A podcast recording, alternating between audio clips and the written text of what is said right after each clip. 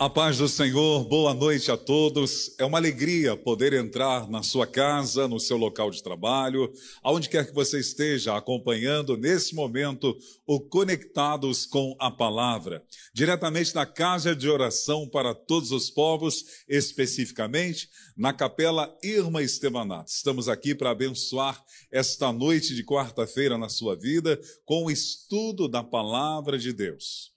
Hoje eu vou começar uma série de estudos que vão trazer um alicerce na sua vida para que você possa frutificar em todas as áreas e produzir frutos.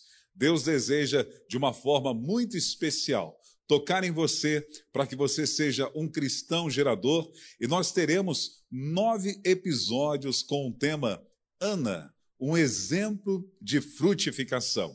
Assim como Ana, que representa a igreja, ou um cristão frutífero, Deus quer tocar na sua vida para que você se torne todos os dias, em todas as áreas, principalmente no aspecto de gerar vidas, de ganhar almas para Jesus, um cristão frutífero. Eu quero orar com você e por você nesta noite.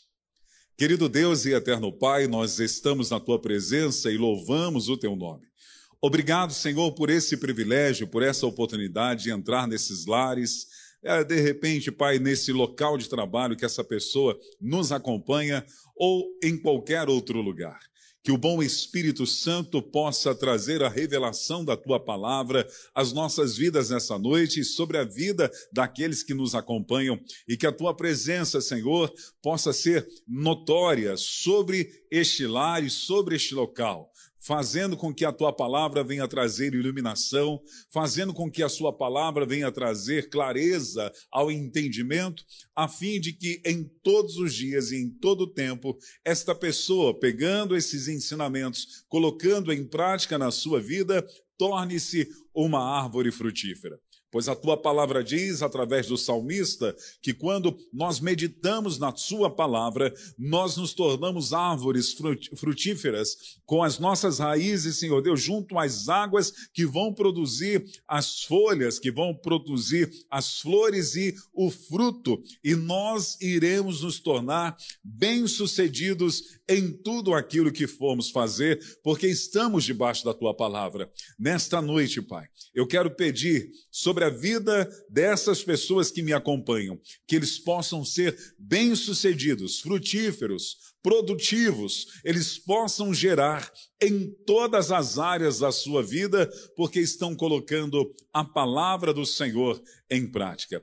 Peço também que o teu bom Espírito Santo sobre a vida desta pessoa venha trazer, Senhor Deus, uma suficiência de provisão dentro daquilo que ela possa estar necessitando, seja física, seja emocional, seja espiritual, seja financeiro, que a tua provisão, Senhor Deus, seja uma realidade com a bênção da multiplicação sobre a vida desse meu irmão. Eu os abençoo e creio que teremos um tempo precioso na palavra de Deus, em nome de Jesus. Vamos à palavra de Deus? Estamos na série Ana, um exemplo de frutificação. Hoje estamos no oitavo episódio e o tema é quatro características de um cristão frutífero, baseado na lição e no exemplo de Ana. Nós vamos fazer uma alegoria, ilustrar características da vida dela, é, da sua caminhada, para que nós possamos colocar na nossa vida e desfrutar de uma vida frutífera, assim como Ana desfrutou. Quero ler com você o livro de 1 Samuel, capítulo 1, versículo 18 e o versículo 19. 1 Samuel, capítulo 1, versículo 18 e 19, diz o seguinte: Ela disse: Espero que sejas benevolente para com a tua serva. Então ela seguiu o seu caminho, comeu, e o seu rosto já não estava mais abatido. Na manhã seguinte, eles se levantaram e adoraram ao Senhor. Então voltaram para, casa em Ramá Eucana teve relações com a sua mulher Ana e o Senhor se lembrou dela. Que coisa linda, maravilhosa. Depois de ela acreditar na unção liberada pela palavra profética de Eli, ela desfruta de uma manifestação de Deus na vida dela, a ponto do autor dizer: e o seu rosto já não mais estava abatido. Mas nesses versículos, tanto o 18 como o 19, nós aprendemos aqui é, características que nós podemos aplicar na nossa vida para que nós sejamos frutíferos. É apenas uma ilustração, uma alegoria que quero fazer com você nesse momento. Primeira característica, lá na parte A do versículo 18, ela disse: Espero que sejas benevolentes para com a tua serva. Ana, ela era serva. Ana, ela era uma serva de Deus. Para que eu e você possamos desfrutar de uma vida frutífera, nós precisamos ser servos. Nós precisamos se sujeitar ao nosso Rei Jesus. Nós precisamos se sujeitar aos seus ensinamentos, para que possamos viver uma vida frutífera. Não teria coerência eu, de uma forma desobediente, não querendo viver o princípio ensinado pela vida e pela obra de Jesus, querer ser frutífero. Eu só posso ser frutífero se eu estiver na videira verdadeira que é Cristo. E o pai, que é o agricultor, cuidar da minha vida e da sua vida, e assim como o ramo, obedecendo aquilo que vem através do pai através do Filho e através do Espírito Santo na minha vida, para que eu possa ser produtivo. Então, eu preciso ser servo, porque o servo, ele se torna produtivo, porque ele é o ramo. A obra que Deus fez na minha vida e na sua vida através do sacrifício de Jesus foi uma transformação. Nós que éramos antes pecadores. O apóstolo Paulo vai dizer que o Senhor nos liberta dos nossos pecados para que eu e você agora venhamos ser servos da justiça. Abra sua Bíblia comigo lá em Romanos, no capítulo 6 e no versículo 18. Paulo vai dizer a esse respeito. Ele diz: "E uma vez libertados do pecado, foram feitos o que eu e você fomos feitos, servos da justiça, para sermos frutíferos. Nós fomos libertos do pecado para nos tornarmos servos da justiça.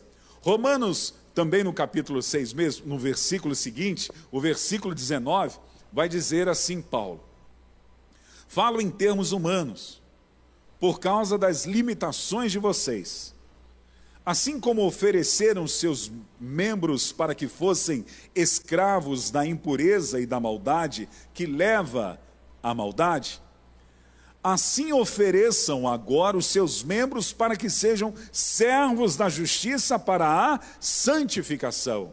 Paulo está nos ensinando que fomos libertos ou libertados do pecado e ele, Deus, nos transformou em servos da justiça. E ele vai fazer um parâmetro, dando-nos um exemplo de quando nós éramos escravos do pecado, nós vivíamos oferecendo a nossa vida, o nosso corpo, fazendo o que queria o nosso próprio eu, governando a nossa própria vida, sem nenhum tipo de, é, é, de economia para satisfazer a nossa carne. Aí Paulo vai dizer assim: que se essa mesma motivação que nós tínhamos antes lá no pecado, nós precisamos agora de uma forma muito maior, termos dentro do reino de Deus para oferecer agora o nosso corpo em um sacrifício, olha, real diante de Deus, para que nós possamos ser servos da justiça para a santificação. Se outrora eu fui uma pessoa que era extremamente ativa nas minhas é, é, funções, naquilo que fazia, nos, é, na, na minha vida no dia a dia, agora Paulo está dizendo que muito mais eu preciso ser. Muito mais eu preciso ser depois que Deus me transformou um servo de justiça que tem uma finalidade. Tudo que eu vou fazer é santificado. Por que, que é santificado e é para a santificação? Porque é para Deus. É para Deus. João capítulo 12, o versículo 26. Jesus vai dizer: Se alguém me serve, siga-me.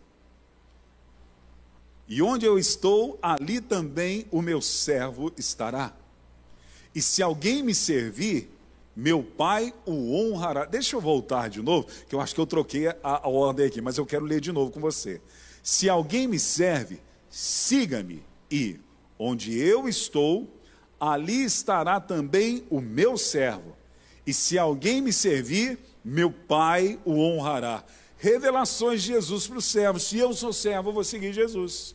Vou segui-lo como servo da justiça, que foi transformado, passou por uma metamorfose, fui transportado de um império das trevas e colocado no reino de luz. Então eu vou seguir Jesus. Seguir a Jesus é obedecer os seus mandamentos, para que eu possa ter uma vida frutífera.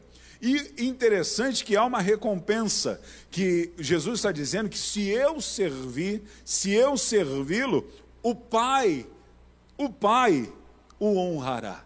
Que bênção, né? Sermos honrados pelo Pai por sermos servos de Jesus. Ana era uma serva, por isso ela frutificou, por isso o Senhor fez um milagre na vida dela. Assim como eu e você, precisamos dessa característica na nossa vida para que possamos frutificar em todas as áreas. Romanos capítulo 6 ainda, o versículo 22, Paulo vai estar dizendo: Agora, porém, libertados do pecado, transformados em servos de Deus. Oh, imagina, o Senhor nos transformou, que gratidão, que privilégio, que honra, sermos transformados em servos de Deus. O fruto que vocês escolhem é para a santificação e o fim, nesse caso, é a vida eterna. É o que nos espera. Que versículo lindo, né? Fomos libertos ou libertados do pecado e transformados. Houve uma metamorfose, uma transformação, e nós nos tornamos servos de Deus. Você quer frutificar? Você quer colher frutos para a santificação, frutos que têm um destino, que têm um propósito, frutos separados pelo próprio Deus? é se tornando servo. É somente aprendendo com Ana e colocando essa característica na nossa vida que nós iremos frutificar em toda boa obra. Segunda característica que nós aprendemos é ainda no versículo de número 18, a parte B que diz: Então ela seguiu o seu caminho. Ela seguiu o seu caminho. Ela se manteve no caminho. O que, que eu aprendo? Que eu preciso ter estabilidade eu preciso estar no caminho. Eu preciso estar no caminho. Eu preciso estar em Jesus. Ele é o caminho. Ele próprio disse, né? Eu sou o caminho, a verdade e a vida. Ninguém vem ao Pai a não ser por mim. Então nós precisamos estar no caminho. Por que, que tem gente que não consegue frutificar? Porque deixou de estar no caminho. Ana se manteve no caminho. Nós aprendemos e fazemos uma alegoria, fazendo uma ilustração com esta passagem, que eu e você precisamos. Tem gente que não frutifica, porque começou a olhar para trás. Lucas, capítulo 9, versículo 62. O Evangelho de São Lucas, capítulo 9, versículo 62 diz: Mas Jesus lhe respondeu: Ninguém que põe a mão no arado e olha para trás é apto para o reino de Deus. Se eu estou olhando para trás, se eu estou saindo do caminho, é um grande perigo, porque ah, vai existir consequências na minha vida, eu poderei ser cortado da videira e ser lançado fora. Preciso estar no caminho, como Ana assim esteve, preciso estar em Jesus, permanecer nele. Agora, nós temos escolhas, nós temos escolhas, há caminhos, e há caminhos que ao homem parece ser bom. Há o caminho estreito, há o caminho largo. Jesus nos ensinou sobre isso. Está no caminho é saber viver a realidade daquilo que Jesus nos ensinou. O caminho não vai ser muito fácil. Tem gente que pensa que o Evangelho é um pó de perlim-pim-pim que resolve-se os problemas todos. Tem pessoas que acham que Jesus é como um gênio da lâmpada, que você tem direito a três pedidos esfregando uma lâmpada. Tem pessoas que têm de Jesus como apenas aquele step, um quebra-galho, só usa quando precisa. Por favor, Jesus é muito mais do que isso. Jesus é Deus. Agora, o caminho é apertado. Nós temos lutas, nós temos adversidades, mas não estamos sozinhos. Nós temos o que? A presença do Espírito Santo fortalecendo-nos para que nós possamos permanecer no caminho. Qual caminho você está? Você está vivendo um caminho espaçoso ou você está vivendo um caminho apertado? Quem vive o caminho espaçoso vai viver uma vida profana, uma vida carnal, uma vida que uh, aquilo que ela vai produzir não vai permanecer. Mas quem vive no caminho apertado sabe muito bem que esse caminho estreito vai te levar à vida eterna e vai fazer com que você seja o alvo de milagres de Deus na terra. Vamos ler o que Jesus nos ensinou em Mateus, capítulo 7, versículo 13 e versículo 14 entre pela porta estreita, porque larga é a porta e espaçoso é o caminho que conduz para a perdição. E são muitos que entram por ela. Estreita é a porta. E apertado é o caminho que conduz para a vida. E são poucos os que encontram. Ô oh, irmão, que nós estejamos nesse, nessa matemática, ainda que sejam poucos, nós estejamos lá dentro, desta conta, fazendo parte dessas pessoas que encontraram esse caminho, que a porta é estreita e o caminho é apertado, mas que conduz à vida. Conduz à vida. Só frutifica quem tem vida, porque a videira, ela tem vida, porque ela é verdadeira, ela é Jesus, ela tem o Pai agricultor, e o ramo frutifica porque tem vida. Uma árvore sem vida, ela não frutifica. Então, quem são, ah, ou quais são as pessoas que não estão frutificando? São as pessoas que optaram pela porta larga e pelo caminho que conduz à perdição, ah, aqueles que querem viver uma vida espaçosa governando a sua própria vida. Quem vive no caminho apertado, quem está no caminho como Ana esteve, ele vai viver o que? Ah, o caminho que conduz à vida eterna, o caminho apertado. Como eu entro nesse caminho? Como eu, eu, eu vou viver esse caminho? Por que esse caminho é, é, é tão apertado? Eu entro nesse caminho através de Jesus, que é a porta. Jesus disse que Ele é a porta. Ninguém vem ao Pai a não ser por Ele. Ele mesmo disse: Eu sou a porta das ovelhas. Nascendo de novo da água e do Espírito para entrar no reino de Deus. Mas tem outras coisas que Jesus nos ensina para que eu e você possamos viver essa vida frutífera. Mateus capítulo 16, versículo 24 e 25 vai dizer: Então Jesus disse aos seus discípulos: Se alguém quer vir após mim, negue a si mesmo, tome a sua cruz e siga-me. Pois quem quiser salvar a sua vida, perderá, e quem perder a vida por minha causa, esse a achará. Jesus está nos dando orientação do caminho apertado, e são poucos os que entram e, e, o encontram. São pessoas que vão negar a si mesmo, negar a sua própria vontade, negar o seu próprio eu, tomar a sua cruz, saber que temos lutas, dificuldades, problemas, adversidades, sofrimentos também, mas seguir a Jesus, seguir no caminho, se manter no caminho, viver o caminho. E como você mantém o caminho? Fazendo como o nosso querido autor de Hebreus nos orientou, olhando para Jesus. É olhando para Jesus, tirando tudo aquilo que impede da sua vida e olhando firmemente para Jesus, aí você segue a sua vida no caminho. Portanto, Hebreus capítulo 12, versículo 1 e 2. Hebreus capítulo 12, versículo 1 e 2 vai dizer: Portanto, também nós, visto que temos a rodear-nos tão grande nuvem de testemunhas, Livremos-nos de todo o peso e do pecado que tão firmemente se apega a nós e corramos com perseverança. Corramos é no caminho, corramos com perseverança a carreira que nos está proposta. Como vou corrê-la? Olhando firmemente para o Autor e Consumador da fé, Jesus, o qual, em troca da alegria que lhe estava proposta, suportou a cruz, sem se importar com a vergonha, e agora está sentado à direita do trono de Deus. Exemplo maravilhoso, ensinamento maravilhoso através da vida do autor de Hebreus. É olhando para Jesus que você vai continuar mantendo-se no caminho, como a Ana nos ensina e nos dá esse exemplo maravilhoso. A terceira característica que me chama a atenção está é, no, ainda no versículo de número 18, que diz: Então ela seguiu o seu caminho e comeu. Ela estava se abstendo de comida.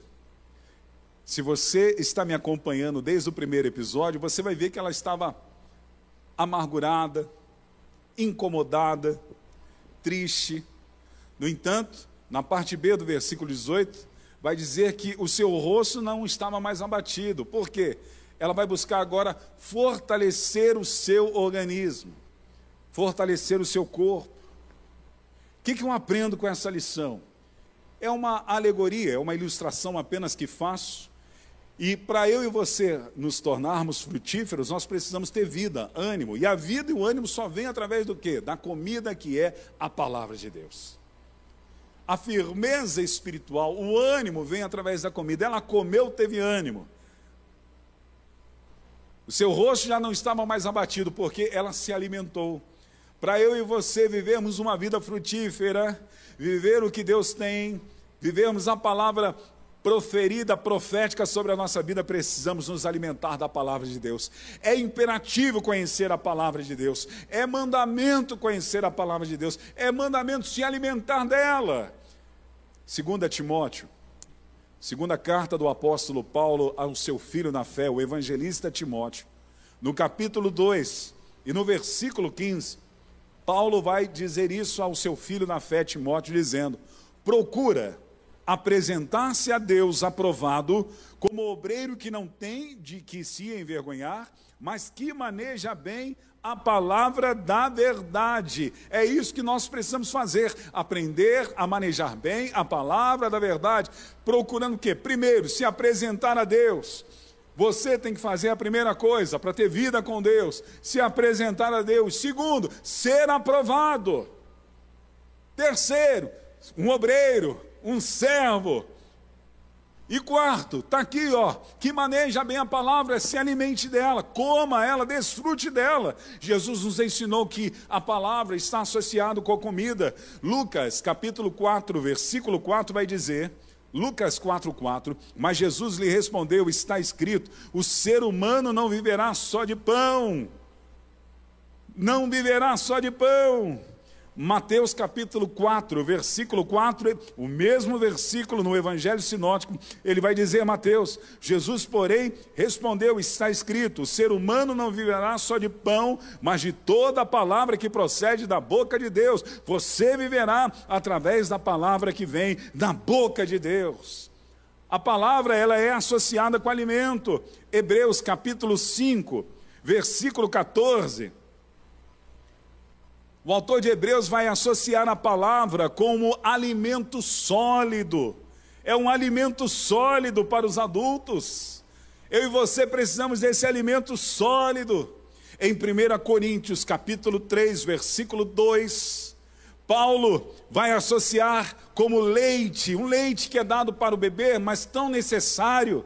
Posteriormente, Apocalipse capítulo 2, versículo 17, ah, o Senhor faz uma promessa ao vencedor, ao que vencer, que ele vai desfrutar do maná escondido. Então eu tenho leite espiritual, eu tenho o pão, eu tenho um alimento sólido e eu tenho um maná escondido. Eu preciso comer para ter vida com Deus. E eu encerro esse oitavo episódio. Quatro características de um cristão frutífero, com a quarta característica, que é ser adorador. Porque no versículo 19 diz: na manhã seguinte, eles se levantaram e adoraram ao Senhor. Deus nos chamou para ser adorador. Precisamos adorar. Olha que expressão máxima do apóstolo Paulo em relação à adoração, a sua vida de entrega a Deus, porque adorar é você se doar a Deus. A carta de Gálatas, aos Gálatas, na a igreja na Galácia, Gálatas capítulo 2, versículo 19 e o versículo 20, me dá uma expressão linda de adoração que diz: Porque eu, mediante a própria lei, morri para a lei, a fim de viver para Deus. Adorador vive para Deus. Estou crucificado em Cristo. Logo, já não sou eu quem vive, mas Cristo vive em mim. E esse viver que agora tenho na carne, vivo pela fé no Filho de Deus que me amou e se entregou por mim. é uma característica de um adorador. A expressão máxima de adoração no Antigo Testamento também são tantas, mas uma delas, Abacuque, capítulo 3, versículo 17 a 19. Abacuque, capítulo 3, versículo 17 a 19 diz: Ainda que a figueira não floresça, e não haja fruto na videira, ainda que a colheita da oliveira decepcione, e os campos não produzam mantimento, ainda que as ovelhas desapareçam do aprisco, e nos currais não haja mais gado, mesmo assim eu me alegro no Senhor, e não só me alegro, e exulto no Deus da minha salvação. O Senhor Deus é minha fortaleza, Ele dá aos meus pés a ligeireza das corças e me faz andar nas minhas alturas. Isso é o que um adorador que frutifica, meu irmão, que sejamos como a Sulamita, que sejamos como ela, meu irmão, que sejamos, meu amado irmão, como a Sunamita, aquela mulher que mesmo mesmo em meio a uma perda, quando o servo do profeta vai perguntar como ela estava, ela responde em 2 Reis, capítulo 4, o versículo 25 e 26, ela vai dizer: Vai tudo bem, vai tudo bem, adorador, adorador, assim como eles adoraram, assim como Ana adorou, assim como muitos adoram, eu e você. Precisamos dessa característica para sermos frutíferos. Eu quero orar com você e por você. Só antes, lembre: primeiro, ser servo. Segundo, olha, estabilidade, permanecer no caminho. Terceiro, comer, se alimentar da palavra de Deus, ter a vida de Deus. E quarto, ser um adorador. Lição e lições preciosas através da vida de Ana. Quero orar com você. Vamos lá? Senhor, abençoe esta vida nesse momento que participa, Senhor, desta ministração que essas características que o Senhor nos ensina de uma forma alegórica através da vida de Ana, seja uma realidade não só na vida deles, como na minha vida também. Que em todo tempo possamos te servir, permanecer firme no caminho, olhando firmemente para o Senhor, se alimentar, ó Deus, todos os dias da palavra, Senhor, e ser um adorador. Em qualquer circunstâncias, independente das realidades, te adorar em todo tempo. Eu oro abençoando este lar, abençoando esta família, abençoando esta pessoa na autoridade do nome que é sobre todos os nomes, do meu Salvador e Mestre Jesus. Deus te abençoe em nome de Jesus.